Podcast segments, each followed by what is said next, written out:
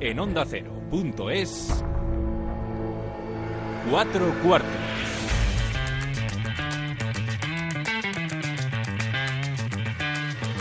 David Katz.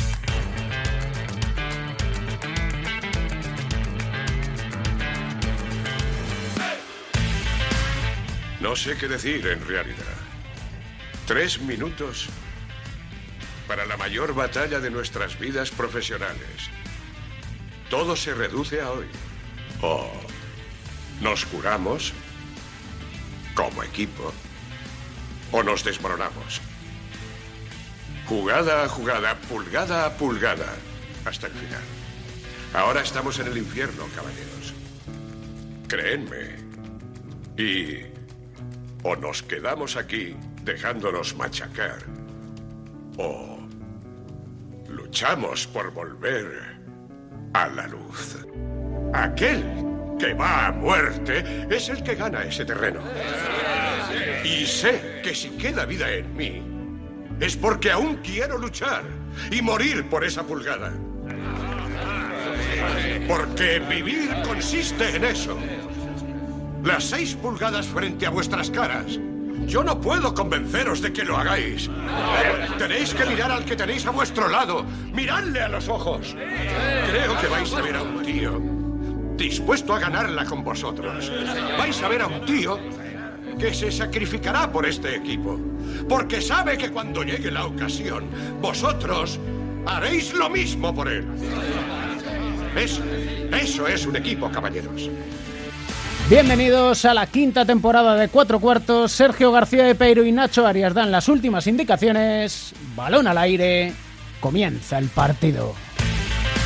El baloncesto se juega en cuatro cuartos. David Katz.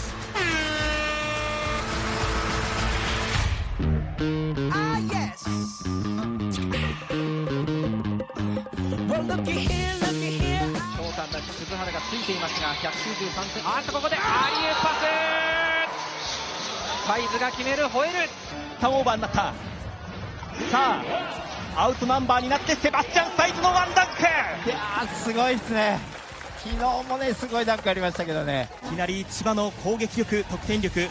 まあこのサイズの豪快なプレーもありましたが光ってますね Intentaría traducir a los narradores japoneses, pero la verdad es que tengo el japonés bastante oxidado. Solo te digo que relatan las espectaculares jugadas de un español que es un ídolo allí, y eso que lleva poco tiempo en la liga japonesa. A sus 26 años, Seba Saiz disfruta del baloncesto, yo creo que como nunca, y de la vida disfruta, pues como todos, lo que le permite la, la pandemia.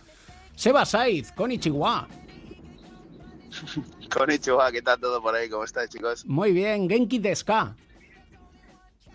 sí, sí, bueno, ya todavía no llevo el japonés tan avanzado, así que lo hacemos en español mejor la entrevista. Ah, vale, perfecto, porque tenía aquí preparado una pregunta en japonés que dice Anata wa shiawa de setsuka o algo así, que es si eres feliz. Uf, sí, no, me pilla. Sí que soy feliz, pero no sé cómo responderte en japonés. Juegas en el Chiba Jets Funabashi después de que lo hicieras el año pasado en, en Shibuya. Es una prefectura, ¿no? Chiba de, de Tokio a 20 kilómetros. Sí, es, sí, es, es justo nada. Es, es- imagínate de Madrid, pues el Fuenlabrada de Madrid. Está al lado, justo. Es como el- un barrio que continúa. ¿Has tenido tiempo de visitar cositas por allí? Sí, la verdad es que sí. Hemos tenido bastantes días libres y siempre que tengo un día libre aprovecho para, para salir, investigar, eh, ver lo que hay a mi alrededor. Me gusta siempre moverme y, y seguir viendo cosas, así que sí. Hazme, hazme de guía, ¿por dónde has estado? Pues mira, ah, este año como estoy más para, imagínate, no sé si te sabes el mapa de Tokio, es como Sí. una bahía, ¿no? Bueno, pues Tokio está como al fondo, a la izquierda, pues toda la costa de la bahía de la, de la derecha, eh, tengo un coche ahora y cada vez, cada vez que tengo un día le voy por allá y la verdad es que hay sitios muy bonitos, naturaleza, mucho sitio de costa, de playa y la verdad es que es un sitio precioso. Es, es otro mundo, ¿no?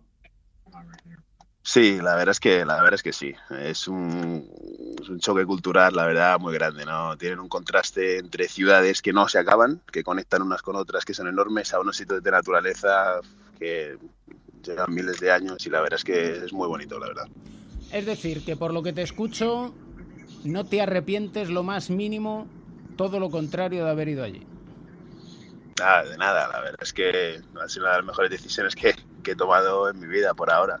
La verdad es que estoy muy contento por, por cómo salió todo el año pasado, tomando la decisión, llegar a la liga, jugar mi primer año en esta liga, hacerlo bien, ganar la copa, eh, firmar este año en este equipo. La verdad es que también ha sido otro acierto porque es un equipo mejor que el año pasado, donde, donde aspiramos a más. Y la verdad es que estoy muy contento cómo está saliendo todo, todo el proyecto que tenía de venir a Asia. La verdad es que está saliendo muy, ¿Por qué volver a Japón? una de las cosas porque porque las que volví, ¿no? Al final vine el año pasado para, para abrir el mercado y bueno, ya que lo había, ya que lo había hecho, quiero continuar, ¿no? Con todo el tema de la pandemia estaba, estaba la cosa rara en, en Europa, en España, en todos los países de, de esa zona que no se sabía bien si se iba a jugar, si no se iba a jugar. Aquí en Japón ya sabían que iban a jugar la liga 100%, que aunque hubiera pandemia le iban a hacer la puerta cerrada, que iba a ser todo por televisión, así que era una cosa muy segura. ¿Exagero o he exagerado al decir que eres un ídolo allí? Bueno, lo depende de quién le preguntes, ¿no? Eso es como todo. En nuestra casa todos somos ídolos, ¿no? De nuestras madres. Eso es verdad. Pero sí que... eh, ¿Público hay algo o no en los pabellones? Sí, sí, sí, sí, sí. Le tienen, la verdad es que lo están haciendo bastante bien. No los llenan al 100%, dejan como cierto espacio entre, asientos. Y, pero nada, está dentro de las limitaciones que tienen, está lleno, ¿sabes? Y la verdad es que la gente va a todos los partidos, van todos con mascarilla. Una cosa muy curiosa es que no les dejan hablar, ¿sabes? De todo el ruido lo hacen como con máquinas y como con, con, con aparatos para hacer ruido, pero no pueden ni hablar ni gritar para que tampoco se transmita el, el corona, ¿no? Y son, son unas medidas que han tomado que, que bueno, que por ahora están funcionando. Y otra de las medidas, no sé, allí tienen el ritual, no sé si seguirá, de al final del partido a cada jugador os hacen entrega de un peluche o de un regalo, un presente del aficionado. Sí, sí, sí. Este año, por el tema del corona, no, no lo están haciendo tanto, pero sí, antes, después de cada partido, siempre damos las gracias por, por los que todo el mundo que ha venido a vernos jugar. Y hacemos como una vuelta, ¿no? Alrededor de la pista dando las gracias y siempre te, dan regalos o, o cualquier historia, ¿sabes? Lo que se le ocurra regalarte, pues te lo dan ahí en mano y la verdad es que es un detalle muy, muy curioso, ¿no? Y la verdad es que es, se aprecia, se aprecia. En su momento vi que a David Doblas, que está también por allí, le hicieron un muñeco. ¿Es tu caso?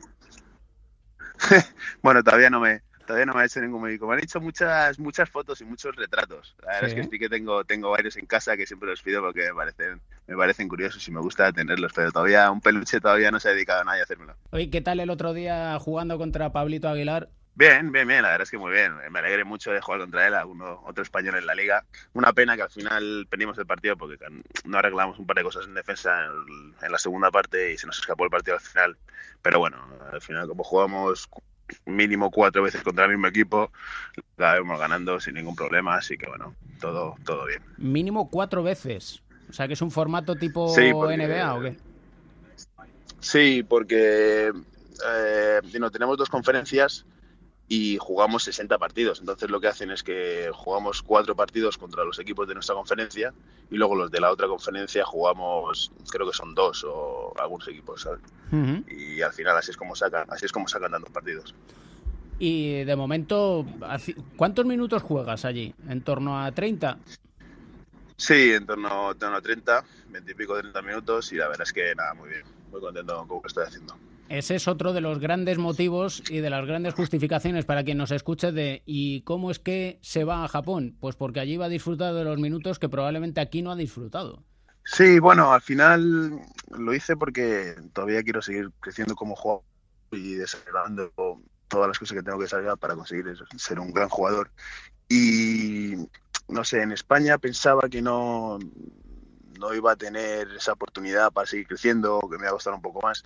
Aquí con la cantidad de minutos que juego, con la cantidad de decisiones que tomo y con todo lo que tengo que hacer en la pista, estoy desarrollando muchísimo más rápido y, por ejemplo, en una temporada del año pasado a la anterior que estuve en España he mejorado muchísimo y este año he mejorado mucho más que, que mejoré el anterior, ¿no? Así que es una progresión por la que estoy muy contento y por lo que estoy aquí también. ¿Crees que te vamos entendiendo más en, en la decisión de haberte ido allí? Nosotros y los aficionados, ojo. Sí, bueno, al final, mm, hombre, no sé si me entendéis o no me entendéis, claro, yo estoy así, yo tomo la decisión, hago mis cosas y todo lo que hago lo hago justificando por qué hago las cosas, ¿sabes? Que no es una decisión que se tomó a la ligera ni se tomó precipitadamente, no, fue una cosa que se estudió y por ahora están saliendo las cosas muy bien y está justificando todo y bueno, espero que todo el mundo lo vea y que, y que vea a la gente que abra la mente de que no hay un camino para hacer las cosas, ¿no? Sino que hay muchas oportunidades de llegar al mismo objetivo y hay muchos caminos de hacerlo y cada uno tiene el suyo propio y bueno, si eres atrevido y te atreves a hacer un camino que es más difícil y que no es al que estás acostumbrado, pues bien por ti, ¿sabes? Te veremos cómo lo haces y te aplaudiremos cuando, cuando llegues al éxito. Abrir la mente. Joder, está, está cada vez más en desuso. Sí, sí, sí, sí, no, al final la gente yo creo que está dejando de, no sé, de, de ser creativo y de sacar riesgos a las cosas. Al final te conservas con, te conformas con lo que tienes, con unas cosas conservadoras y, y no buscas, no buscas otra alternativa ni otra manera de hacer las cosas, aunque sea un poco más difícil, pero bueno, si te gusta el riesgo es lo que hay. Por cierto, esta semana es semana de convocatoria de selección, las ventanas. No sé si Seba Saiz y Pablo Aguilar van a estar o no. Está, bueno, están ahí todavía hablando porque tenemos un tema complicado con, con el tema de la cuarentena aquí en Japón, porque si sales del país a la vuelta tienes que hacer cuarentena 14 días y claro, perderíamos, creo que son seis partidos aquí en la liga y no sé, están hablándolo con la FIBA y con, y con el gobierno de Japón a ver si se puede hacer una excepción o cómo, o cómo lo van a poder hacer, porque por ejemplo, todos los jugadores de la selección japonesa que tienen que ir a jugar fuera, creo que es a, a Qatar, creo que van, a lo mejor tampoco pueden ir por eso, ¿sabes? porque no pueden salir del país hacer, a hacer la cuarentena y luego tener que volver y, y, ¿sabes? no poder no poder jugar por dos semanas. Al final son los mejores jugadores de sus equipos y no y no van a poder jugar, así que están está la cosa complicada por ahora. Y es que en eso son bastante estrictos, ¿no? Porque allí sí, Sí, que ahí- han bajado bastante o está todo muy controlado, ¿no? Por lo que me cuentas. Sí. Con lo cual. Sí, no, aquí no aquí no, no relajan, relajan nada. Aquí las cosas son lo que dice el gobierno va rajatabla y el que se lo salta peligro con él.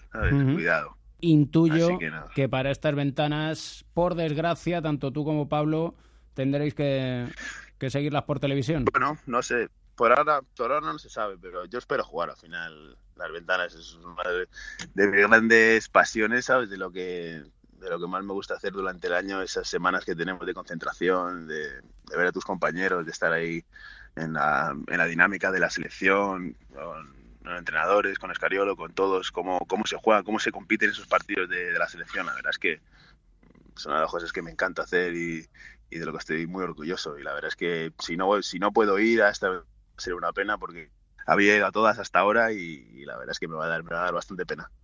Ojalá que puedan solucionarse las cosas. Todavía hay unos días por delante para que. Sí, todavía, todavía hay tiempo. Todavía están, están trabajando ahí en, en, el, en el consulado, aquí en la embajada española, a ver si, a ver si consiguen darnos un pase para poder ir. Así que a ver, todavía no se ha acabado, ¿eh? todavía hay esperanza. Mientras que no se acabe el partido, tú, la última posición todavía queda, ¿eh? sí, sí. No, yo estoy preparado. Yo la jugada ya me la sé. Estoy preparado para llegar el día del partido, a la- me cambio las botas y listo. Te encanta eh, cómo vivís la selección, la familia que, que se denomina. No sé si desde Sí. allí estás siguiendo lo que sucede aquí en España y lo que le ha sucedido le sucede a Javi Beirán, un campeón del mundo Sí, que está justo. del equipo. Justo, justo hablé con, con mi agente ayer, que es el mismo agente de Javi, y me lo contó, me contó la situación y la verdad es que me parece un tema, un tema muy curioso, ¿no? No sé, no sé si es la, la manera correcta, ¿no? De afrontar la situación y, y- ni que él sea el culpable de lo que está pasando. La verdad es que con todo el cariño que le tengo a Porfi me parece un poco feo, la verdad, lo que está, lo que está haciendo con él. ¿Cómo definirías a Javi o qué concepto tienes de Javi? Todo lo hace por el bien común, que yo le conozca, vamos. Sí, sí, no, yo estuve, sí, sí, no, yo estuve con él el año en Tenerife y la verdad es que es un, un tío, pero de 10, ¿sabes? Uno de los de mis compañeros preferidos que tuve que tuve ese año en el equipo, la verdad es que le considero como, como un gran amigo, estuve el día que tuvo su primera hija, estuve ahí a la, a la hora, a, los media, a media hora que, de que naciera su hija, estuve en un hospital con él, es un tío fenomenal de 10, por eso, por eso sé que lo que le está pasando no es su culpa, ¿sabes lo que te digo? Ni sé que lo que están diciendo de él es verdad porque no es así. Yo he estado con él en un vestuario y no, no mete mierda al equipo, ni mete mierda al vestuario, ni crea malos rollos, ¿sabes? Yo creo que todo esto, ya aquí hablando como los locos, ¿sabes? Sí. Pero creo que todo esto lo hacen para, no sé, para para que no se vea lo que está pasando de verdad, ¿sabes? Al final el equipo no está, por lo que sea, no está cumpliendo las expectativas que tenía que, que cumplir y bueno, intentan buscar culpables donde no los hay, intentan disuadir un poco la situación y, y hacen cosas como esta, pero que en verdad esto no tendría que estar pasando. Más claro no se puede decir, no voy a poner ni quitar una coma. Creo que Javi es de las mejores personas que he podido conocer en este mundo del baloncesto. Yo la apoyo al 100%. Y son muchas las muestras de Ya, apoyo Porfi. que ha recibido. Ojo. Sí, sí, sí, sí, sí. No, y a Porfi, pero a Porfi, a Porfi tampoco le culpo, ¿sabes? Que digo, que tampoco tiene, ¿sabes? La culpa de, no sé, de lo que está pasando, que al final son situaciones que no sé por qué no está funcionando el equipo, ni cómo, ni, ni lo que se había creado al principio de temporada, ni, los planes que tenía, porque al final Porfi es un, grandísimo entrenador. Fíjate lo que hizo con, con Zaragoza en las últimas temporadas y cómo le está yendo todo, ¿sabes? Y cómo lo hizo con San Sebastián, ¿no? Que es un grandísimo entrenador y eso no, sé, eso no se lo quito a nadie, ¿sabes? Pero, pero por alguna razón, ¿sabes? El equipo no está funcionando y, y no sé, hacer esto con Javi me parece un poco, un poco feo. Em, a ver si vamos avanzando en el japonés tú y yo y la siguiente pues a lo mejor podemos ir un poquito más allá de Konichiwa Sí, sí, y sí, no. ¿no? No, yo, yo ya cuando me presento, ya cuando, cuando mira, cuando ya me- se pone a hablar japonés conmigo, yo les digo, yo les digo, Nihongo wakarimasen, ¿sabes? Que es en plan de no hablo, no hablo japonés. Pero ya le dices, Choto Nihongo wakarimas, y ya los tíos como que te miran diferente, que es, hablo un poquito de japonés, ¿sabes? Ya, oh, oh, oh, ok, ok, ok, ¿sabes? Ya los tíos te miran diferente, así que con eso yo ya me muevo por Japón. Cultura hospitalaria, la que tienen allí en Japón. Sí que es verdad que cuesta entrar en sus círculos, porque son ahí muy, muy suyos, Sí. muy suyos. Pero sí, somos suyos. intentamos vernos cuando pase la pandemia y cuando pase todo. Sí, no, por supuestísimo, por supuestísimo. Eso es que yo cuando esté por ahí me paso por el estudio y hacemos lo que, lo que quieras, vamos, eso lo saben. ¿Has pensado una canción para cerrar la charla? Uf, nada, nada, eso es lo que queréis vosotros. Vosotros que sois los técnicos, os dejo que hagáis lo que queráis. Dale caña. Un abrazo grande, Sebas. Confío, confío en vosotros. Venga, chicos, un abrazo. Un Hasta por ahí.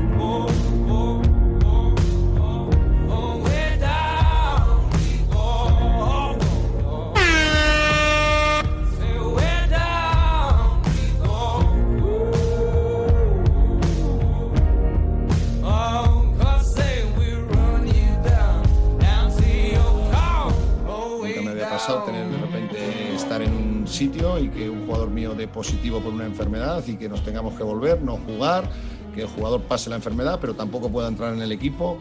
Digamos que los entrenadores estamos obligados, entre comillas, a, a tener esa capacidad de adaptación. Esto te respondo como entrenador Real Madrid. A nivel personal, sé que es una situación complicada y difícil para todas las ligas, pero que yo espero que, que digamos, como se suele decir, como es eso de the show must go on. ¿no? Pues en esa situación vivimos ahora. Does anybody know what we are looking for? Another hero, another mindless crime. El show debe continuar y están preparados Pepe Catalina y Joe Llorente, Joe Llorente y Pepe Catalina para el bloqueo y continuación, para el pick and roll, para el análisis. Vos, ¿cómo está usted? Muy bien, pero puedes decir el espectáculo, ¿no? Así para... Sí, también es verdad.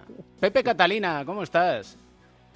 Pues aquí estamos contentos de, retomar algo que, que tuvimos que dejar de hacer en, en marzo, que nos gustaba mucho poder acudir cada semana a esta cita y bueno, para mí hoy es un día reconfortante por el hecho de poder volver a estar aquí con vosotros. El show debe continuar, el espectáculo debe continuar. Voy a decir show unas cuantas veces para molestar a, para al los ánimos. sí. bueno, es cierto lo, lo que ha dicho Pepe antes de empezar, que también es, es un día eh, agradable, ¿no?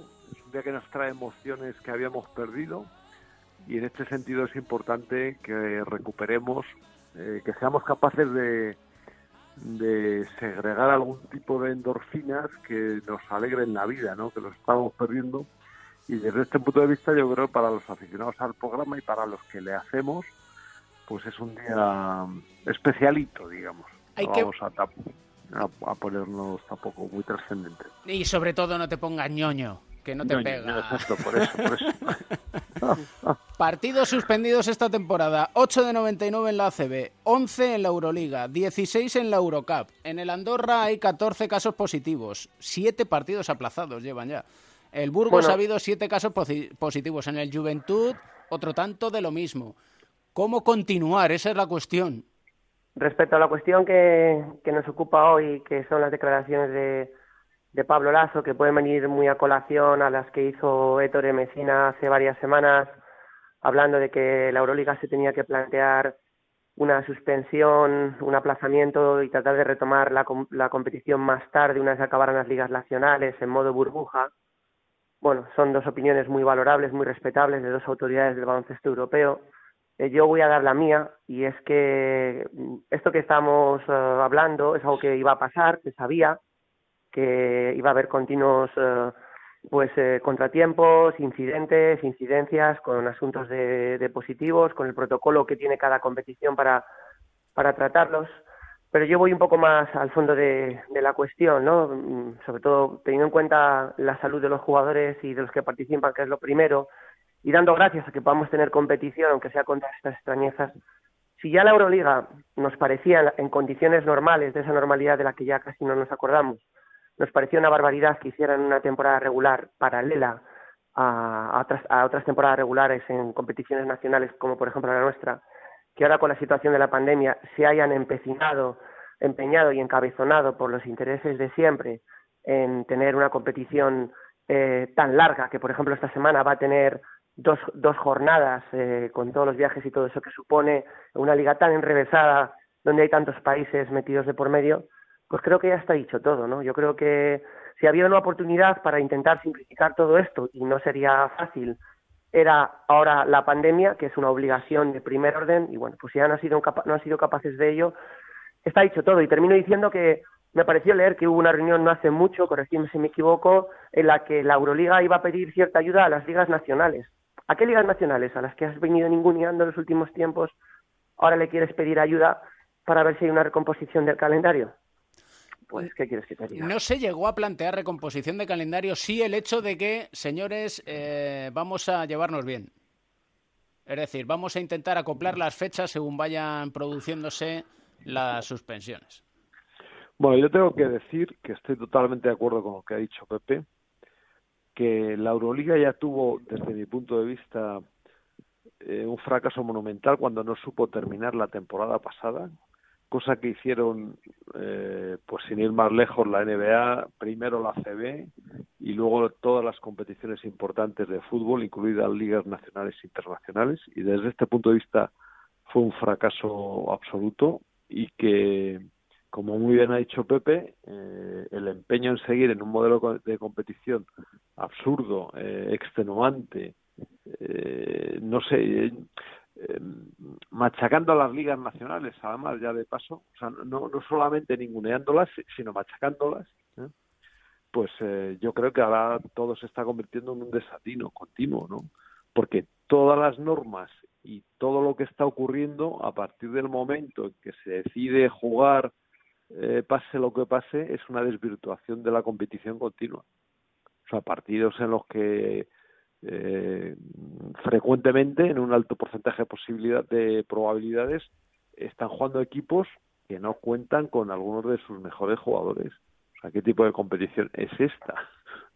A eso No añádele, añádele, Joe, que han tenido que cambiar sobre la marcha, una competición que siempre se las ha dado de, de erudita, ¿no? Y de ir por delante de todos en algunas cosas. eh, tuvieron que modificar sobre la marcha esa normativa que, eh, que tenían, en la que cuando un equipo no pudiera presentar un número mínimo de, de jugadores, se le va el partido perdido por 20-0. Lo han tenido que Sí, andar sí, modificando, que también ha sido un buen sonrojo, bajo mi para la, eh, para la Euroliga de la Libertad, como ellos mismos se autoproclamaron en su día, este tipo de normas tiránicas eh, contradicen de forma flagrante ¿no? el, el contenido propio de esta competición.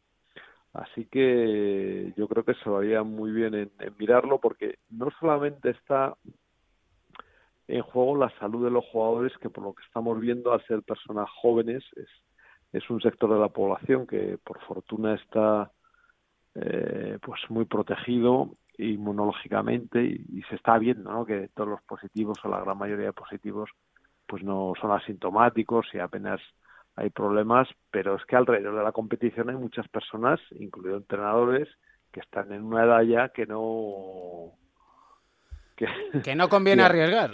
Sí, sí, que no conviene en arriesgar. Edad de, riesgo, vamos. Sí, sí, claro, por encima de los 60 años, pues ya es una edad en la cual los contagios producen eh, bueno, a partir de los 50 diría yo, ¿no? Estadísticamente, pues ya hay muchas personas que los contagios se, eh, bueno, pues eh, se vuelven problemáticos, con síntomas graves, con hospitalizaciones, etcétera, ¿no?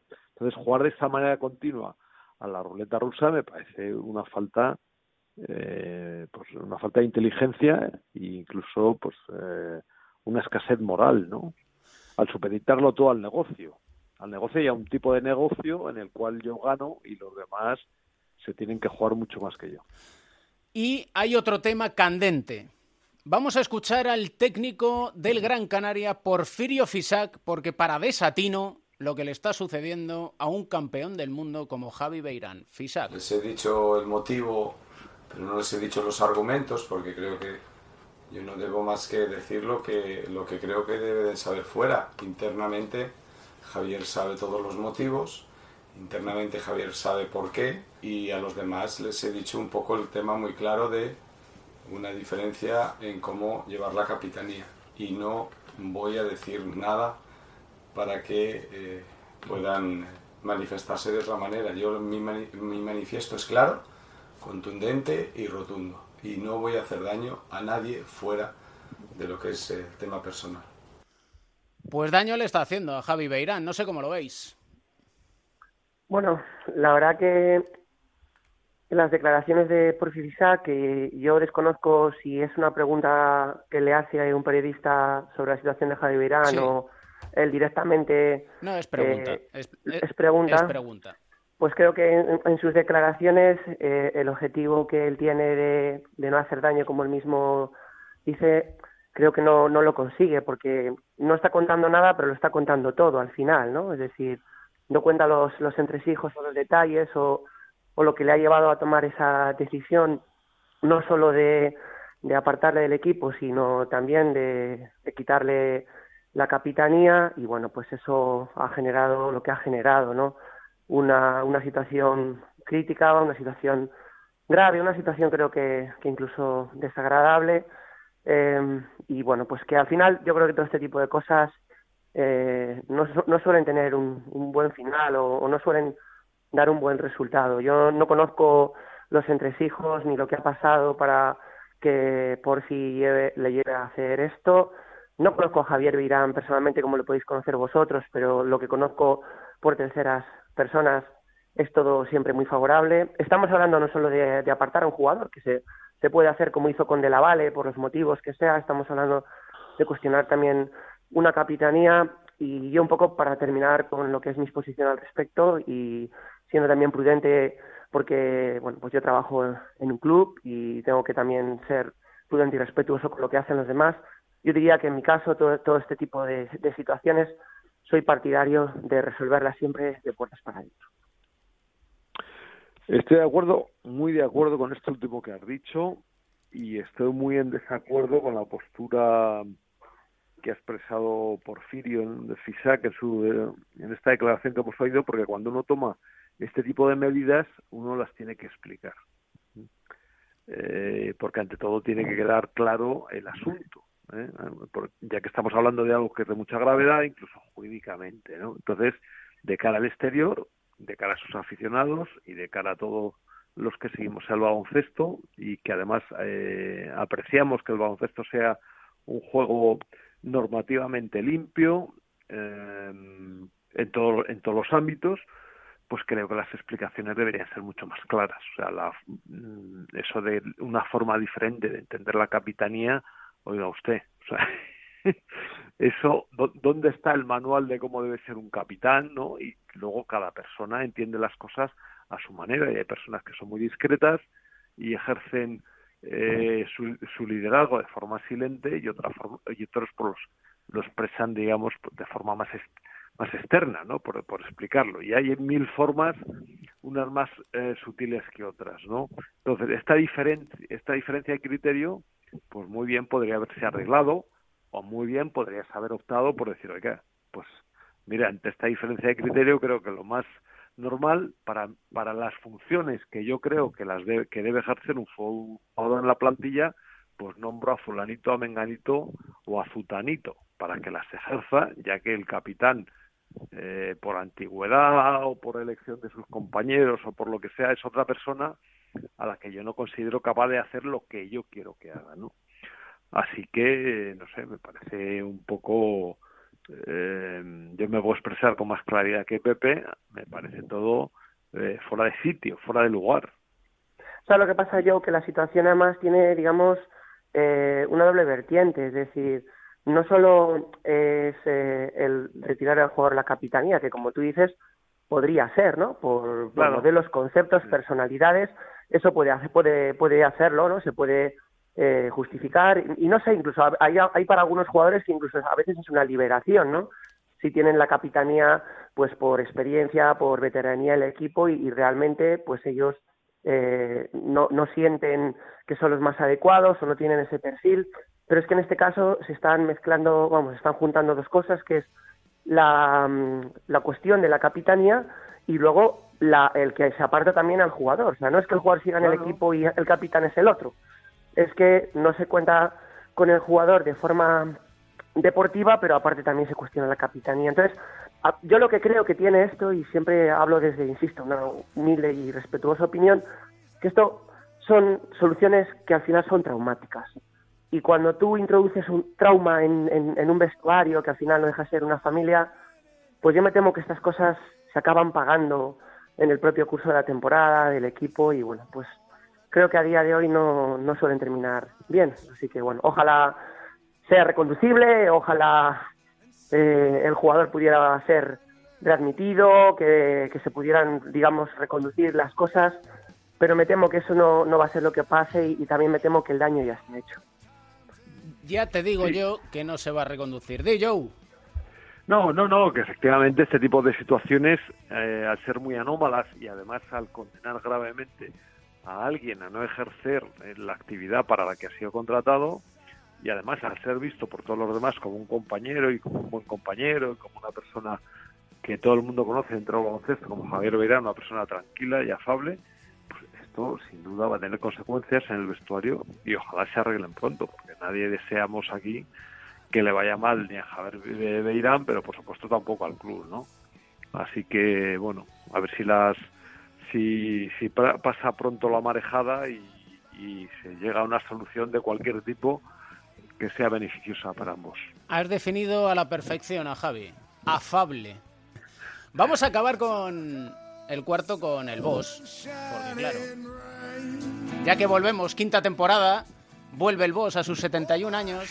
Sí que es verdad que vuelve en un aire un poquito melancólico. Entonces, nosotros la melancolía la vamos a dejar al margen, si os parece, ¿vale? Muy bien. Siempre un placer. ¿Cómo no? ¿Cómo no? Y recuperemos los buenos hábitos. La nueva normalidad esa es un término tan horroroso que lo que vamos a hacer es seguir con la anormal normalidad. Aprovechemos todo lo bueno que nos pueda dar el momento presente. Claro, bien, pues señores. Dentro de todo lo que hay, seguimos siendo afortunados. Un abrazo enorme. Un abrazo. Otro.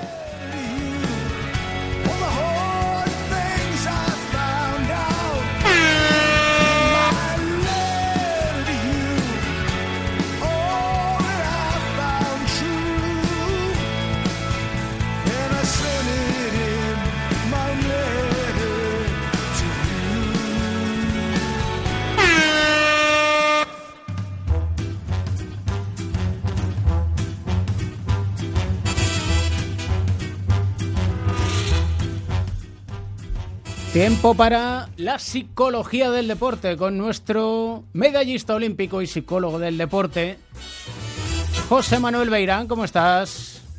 Muy bien, David, encantado de estar otra vez aquí haciendo la vida un poco más normal, más parecida a lo que era antes. Pues sí, la verdad es que falta hacía, ¿eh? Estamos todos Pues sí. un poquito como en este aire de...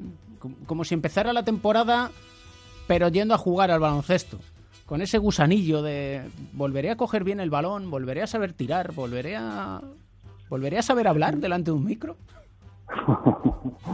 Sí, eso no se olvida.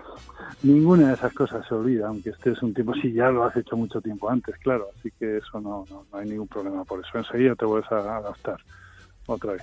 Adaptar. Esa es probablemente la palabra que haya que de- definir para el tema que vamos a tratar, como es el cómo un jugador puede afrontar el hecho de estar alejado de la disciplina del equipo, de entrenar al margen, ya sea por una lesión, ya sea por una decisión del club, ya sea por lo que sea, las circunstancias que sean.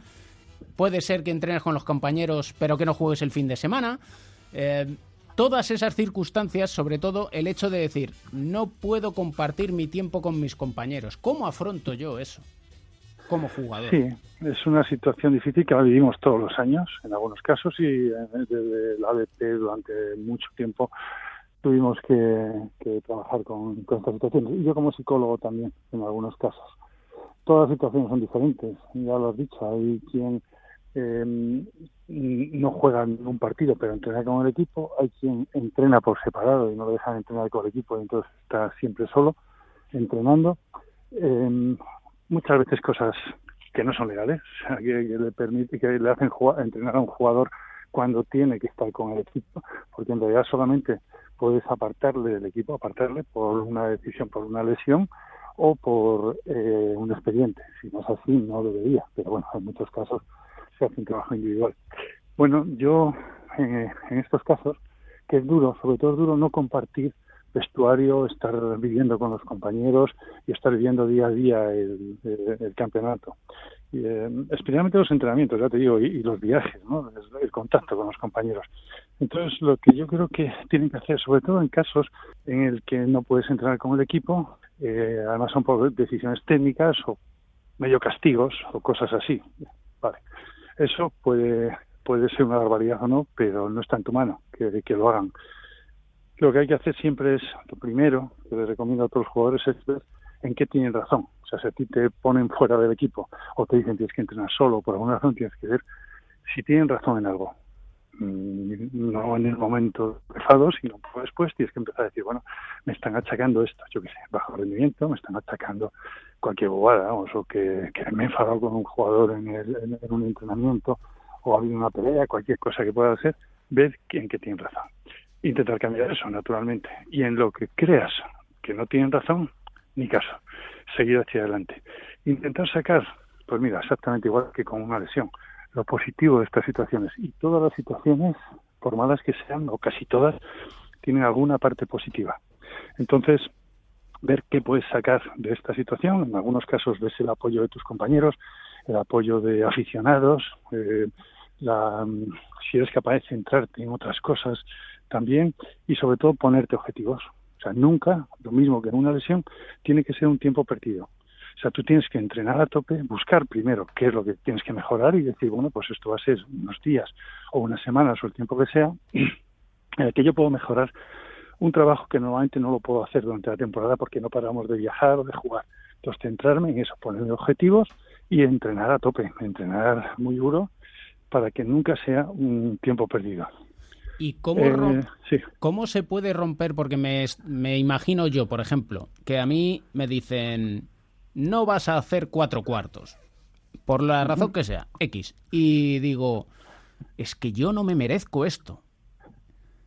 ¿Y cómo rompo Primero- ese bucle de decir, es que qué injusticia, es que esto no puede ser, es, es que van... ¿Verdad? Verdad, y esa sensación es lo que a veces eh, te hace sentirte peor. Pero también tienes que ser honrado contigo y pensar si tú has hecho todo lo que podías hacer. Y si es así, eso ya no depende de ti. O sea, ya mm, se ha tomado una decisión y bueno, pues hay que seguir adelante. Tienes que, confiar en ti, porque si no, nadie más lo va a hacer y, y seguir hacia adelante. Que te están obligando a no hacer esto es una injusticia, sí. Pero es que eh, en el deporte está lleno de injusticias La vida está llena de injusticias. Una lesión es una injusticia. Un momento en el que estás fenomenal jugando y de repente, pues por cualquier cosa, pues no puedes jugar el partido más importante eh, o una final. Eso es injusto. Y hay que acostumbrarse. Y la verdad es que los deportistas, generalmente, están bastante acostumbrados a manejar esa situación, porque continuamente están teniendo situaciones de esas desde pequeños. Y porque en el fondo saben que lo que sucede en muchas ocasiones no depende de uno. Tú no estás eligiendo al entrenador. Y todos, te va- y a lo largo de tu carrera te vas a encontrar con buenos entrenadores, con buenas personas también. En muchos casos coinciden los dos. Son buenos, buenos entrenadores y buenas personas. Ahí tendrías mucha suerte. Pero te vas a encontrar con malos entrenadores con malas personas. Y también coinciden algunas veces, en algunos casos. Pero lo que está claro es que tú no lo eliges. Entonces, ¿qué es lo único que puedes hacer siendo inteligente? Adaptarte a ellos. Aunque no sea una buena persona, aunque además sea un mal entrenador, tienes que adaptarte a ello. Incluso un entrenador que te quiere, eh, que no le gustas o que, que, que no se comporta bien, te puede estar haciendo más fuerte. O sea, puede hacer que tú digas, no, pues voy a seguir entrenando, no me voy a rendir. Y vas a salir de ahí más fuerte. Y luego hay una cosa que yo creo es lo más importante que tienen que pensar todos, y es que eh, todo, todas estas situaciones van a pasar, todas. Todo lo malo es cuestión de tiempo que pase. Lo que pasa es que en el deporte también tienes que ser consciente, que a veces no lo somos, de que todo lo bueno también pasa. Tú estás ahora en una situación muy mala y nunca se sabe, a lo mejor dentro de un mes estás mejor que nunca. Dentro de una semana ha cambiado todo, o dentro de una temporada ha cambiado todo. Pero también tienes que pensarlo cuando todo va muy bien. Todo va perfecto, pero tienes que saber que eso no va a durar para siempre, que habrá momentos malos y que tendrás que pelear por esos momentos. Y esa es la mentalidad que hay que tener siempre en el deporte, seguir viviendo día a día y centrándose en lo que depende de ti. Y como aquí sucede, no habéis elegido al entrenador, que vengo a ser yo. Con lo cual, ya lo siento, Beiri, que vas a tener que aguantarme sí o sí, siempre y cuando quieras. No, yo soy de los que he tenido suerte. Buen entrenador y buena persona. Siempre un deleite poder charlar de psicología y aprender contigo. Así que quinta temporada en marcha con nuestro diván de Virán. Un placer. Para mí también, muchas gracias.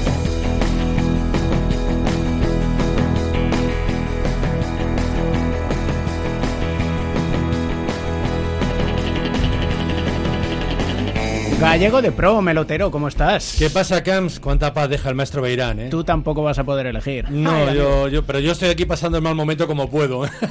Leonés de adopción, me dice Nacho Arias. Sí, hay muchos años en León, ahí, en la tierra de Nacho y de, y de Beirán también. Sí, Eh, señor. Beirán. Sí, señor. Un ¿Quién leonés, el primer leonés medallista olímpico, ¿eh? ¿Quiénes 84. somos? Madre mía, empieza, es- empiezas ya bien, porque ya nos hacemos idea de que nos vas a relatar historias. Historias. Y te voy a contar una historia que no es muy conocida. Bueno, todos estamos al hilo de los pasaportes estos de conveniencia, ¿no? Mm. Pero lo que no se había visto hasta 2016 era selecciones que iban a Estados Unidos a la carta a coger jugadores para incorporarlos a sus selecciones de base. Bueno. Para jugar el europeo U20 de la División 2, Madre de la mía. División B. Hay dos casos, los dos primeros, y los dos juegan ahora mismo en España. El primero es Steven Enox, el jugador de Obradoiro. En 2016 Armenia lo fue a buscar para que jugara con ellos el europeo de Rumanía. El segundo, del que vamos a hablar más largo y tendido, es Jordan Davis, el ahora jugador de Lucan de Murcia. Y es que en un maravilloso artículo en Sport Illustrated relata toda la odisea de cómo es el proceso. ¿Quieres conocerlo? Dale, dale. Bueno, ellos necesitaban un jugador para completar su equipo. Entonces, ¿qué hacen? Hablan con Spencer Nelson. Spencer Nelson es jugador del Gran Canaria, que para venir a España a jugar al Gran Canaria logró un pasaporte de Azerbaiyán. Un funcionario de Azerbaiyán, en concreto Baran Abdinov, le llama y le dice, oye Spencer, estoy buscando un base para la U20. ¿Me puedes recomendar a alguien? Entonces, el 6 de marzo de 2017, Spencer Nelson llama a Jonathan Giboni, periodista de Draft Express, y le pide ayuda. Giboni le llama al cabo de un par de días y le da tres nombres. Markel Fuchs, número uno del draft de 2017, ahora en Orlando Magic, descartado. Las otras dos opciones eran Tyler Hall, que ahora mismo está jugando la G-League con el Westchester Knicks, con el filial de los Knicks, y Jordan Davis. Adinov le dice, tranquilo, dame cuatro días. El 10 de marzo de 2017, Baran Adinov envía un mensaje. Queremos a Davis. Jordan Davis lo primero que hace es, ¿qué país es ese? Y se pasan 15 minutos localizando el mapa para empezar a pronunciar bien el nombre de Azerbaiyán. Después, como tú has dicho a Google, a leer dónde estaba, buscaron fotos de edificios, fotos de Bakú, fotos de restaurantes, sobre todo ver si era un país próspero o iban en serio. Cuando se lo contaron a sus padres, sus padres entraron en pánico, porque vieron que en el mapa estaba muy cerca de Afganistán y de Pakistán, dos países que en Estados Unidos despertan ciertos recelos. Factor decisivo en la decisión, que los scouts de la NBA y europeos iban a estar en el europeo U20B que se disputaba en Oradea, en Rumanía, del 14 al 23 de julio. Estamos hablando de tres meses vista, ¿vale? El 4 de abril toman la decisión, hay una conversación entre Jordan Davis y Adinov. Jordan le dice, entonces, ¿puedes hacer esto? Y Adinov le dice, sí, yo puedo hacerlo. El 10 de mayo de 2017, vuelo a Bakú. 14 horas de vuelo en Azerbaijan Airlines, desde el aeropuerto John Fitzgerald Kennedy de Nueva York. Adinol estaba esperando, le llevó a un hotel de calidad al centro de la ciudad, y como la selección 20 estaba entrando en Georgia, le llevaron a trabajar con la selección del 3x3 de Azerbaiyán que estaba preparando los Juegos Islámicos, donde había también un jugador americano, Marshall Moss, que ahora juega en la Pro B en Lille, en Francia, que había llegado en un vuelo cuatro horas antes. Me parece de película del topo. Del topo, ¿verdad? Bueno, pues ya termino. Eh, primer choque cultural, le llevaron a comer, le trajeron un plato de carne y dijo, qué bueno está esta, qué rico, ¿y esto qué es? Y le dijeron, es cordero y cabra. Y dice que lo pasó fatal, que nunca había comido ese tipo de carne. Cogió el pasaporte, se volvió a su casa a Estados Unidos, acabó la temporada con la universidad, estuvo estudiando a sus compañeros por YouTube y aquí la moraleja. Las cosas no siempre salen bien. Aunque Jordan Davis hizo un gran campeonato, 26,8 puntos y 10,3 rebotes de promedio, Azerbaiyán quedó la penúltima. El 19 de 20 solo ganó a Malta y Armenia, que iba con Stephen Ox, tampoco le fue mucho mejor. Quedó el 17 porque en el partido llave le ganó a Azerbaiyán por 82-80. Sí que es verdad que tener estos pasaportes les permiten a Enoch y a Jordan Davis estar en la Liga Endesa. Gracias, Mel. Gracias, Cans.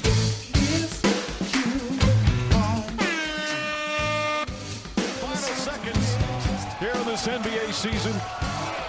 The respect from those two.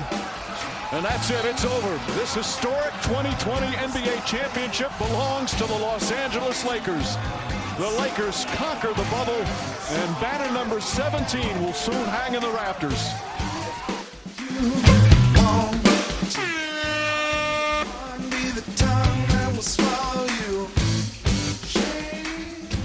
No hay que sentir vergüenza. Alberto Pereiro, ¿cómo está usted, mozo?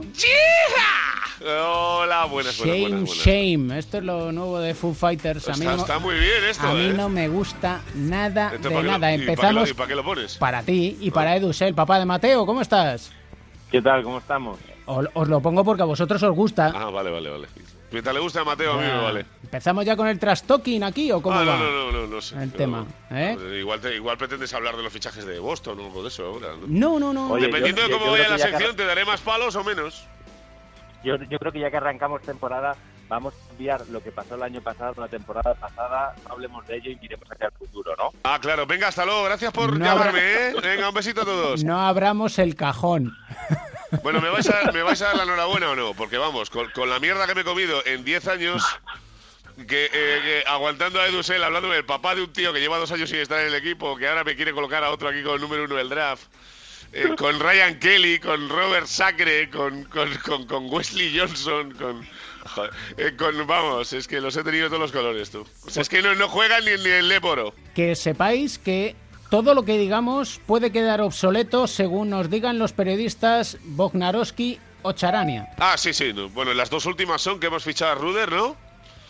Y que mandamos a... Hemos fichado son los Lakers. Sí, bueno, y, especifiquemos. y- y que manda, y que mandamos a, a Danny Green. Espérate un segundo. ¡Alabado sea el señor!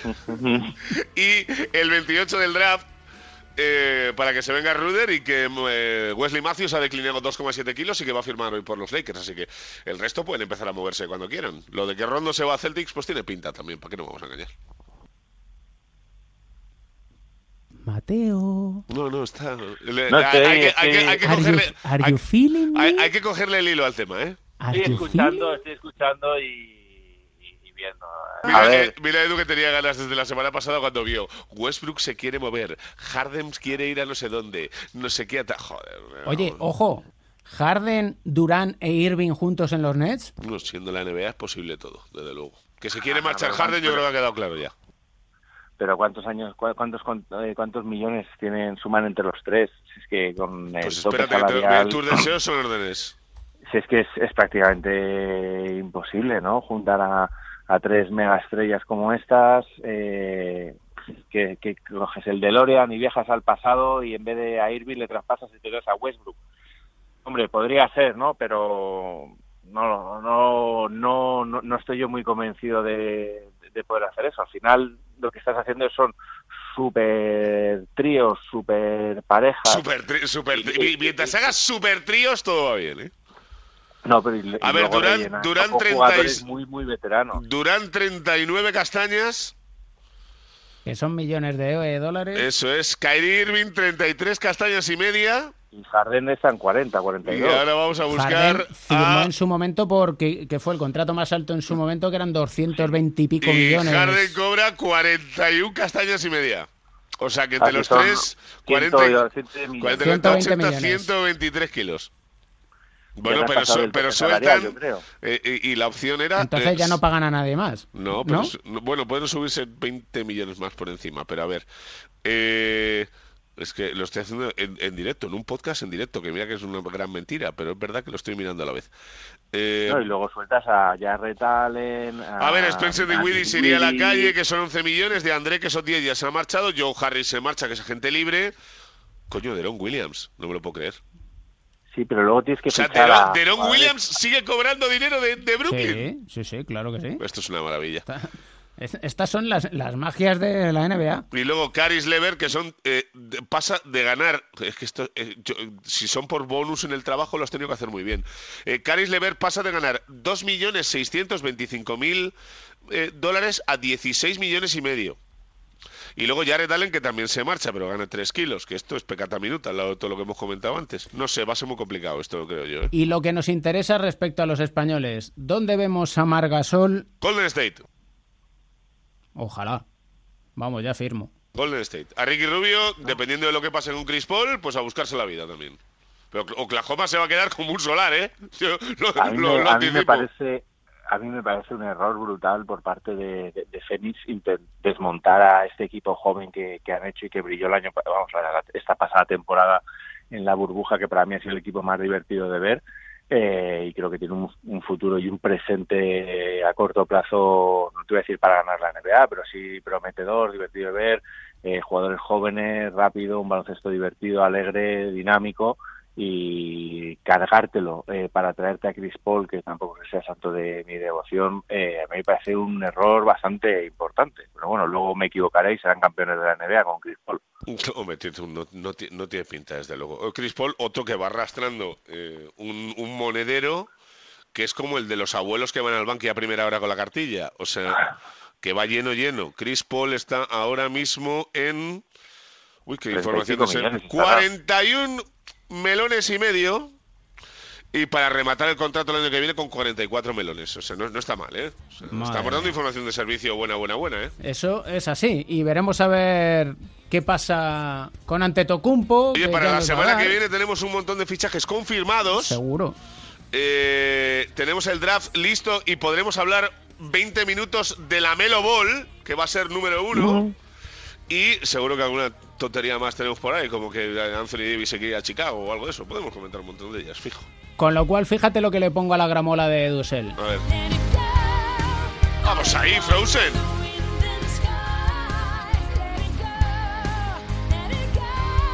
¿Recuerdas que en la brújula te dije, Pereiro, tienes que ponerte a Flor Jansen, cantante Sí. de Nightwish? Sí. Pues ha hecho esta versión del, Del Let It Go de Uy, Frozen. pues esta me gusta a mí, ¿eh? Lo que pasa es que mi padre quiere poner a Dolly Parton esta semana. Ya le he dicho que igual se nos queda un poco viejo, pero bueno. Shell, Mateo es muy de Frozen, ¿no?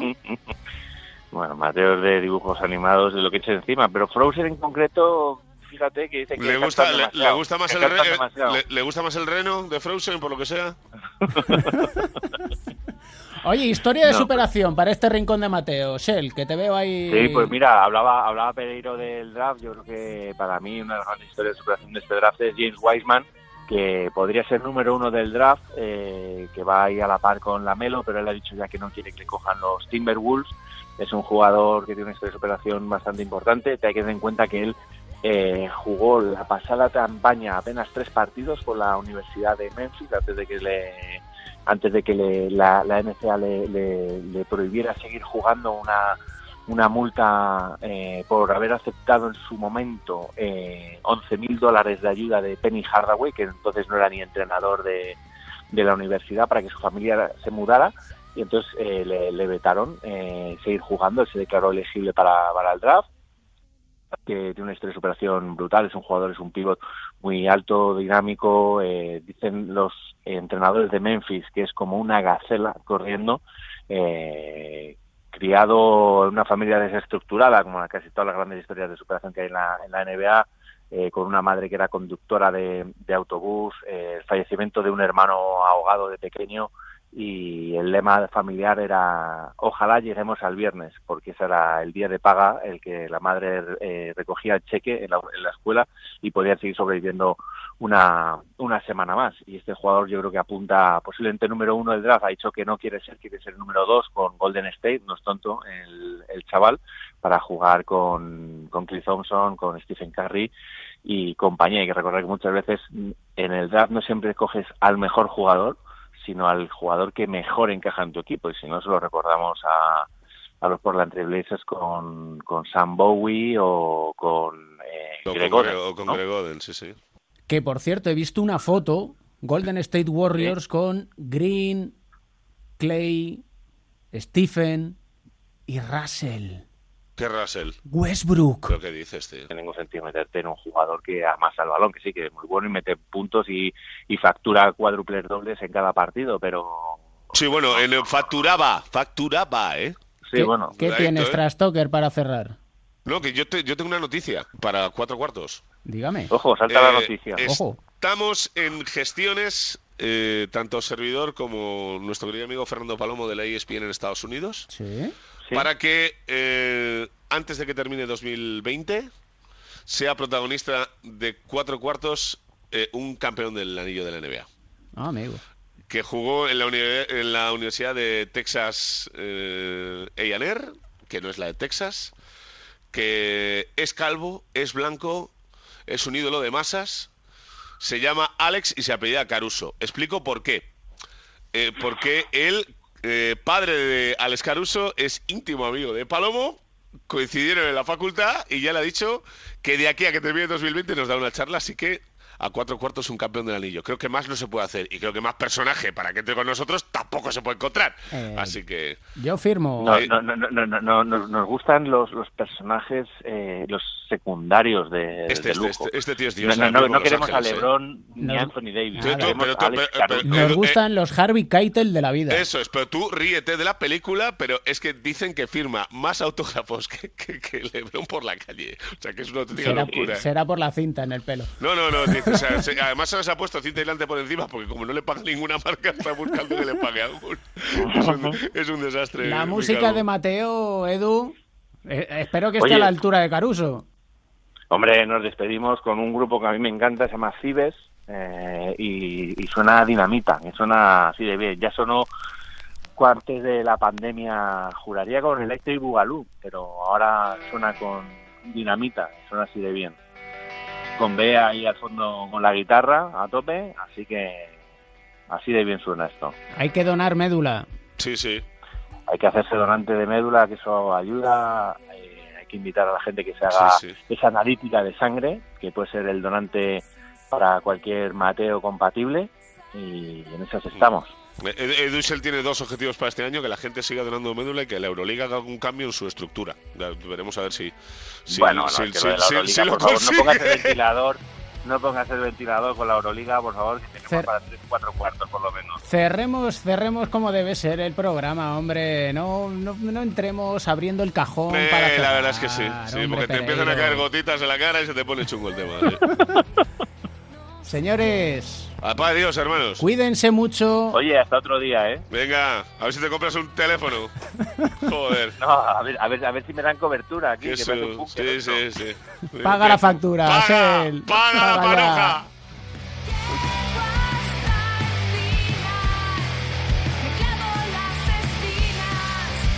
Como veis, no vamos a cambiar aquí en cuatro cuartos, ni sea la primera, ni sea la quinta, ni sea la undécima temporada, porque ¿para qué? Si somos felices haciendo lo que hacemos y sobre todo, si en este rincón del baloncesto conseguimos que tengas un buen motivo para sonreír. El baloncesto se juega en cuatro cuartos. David.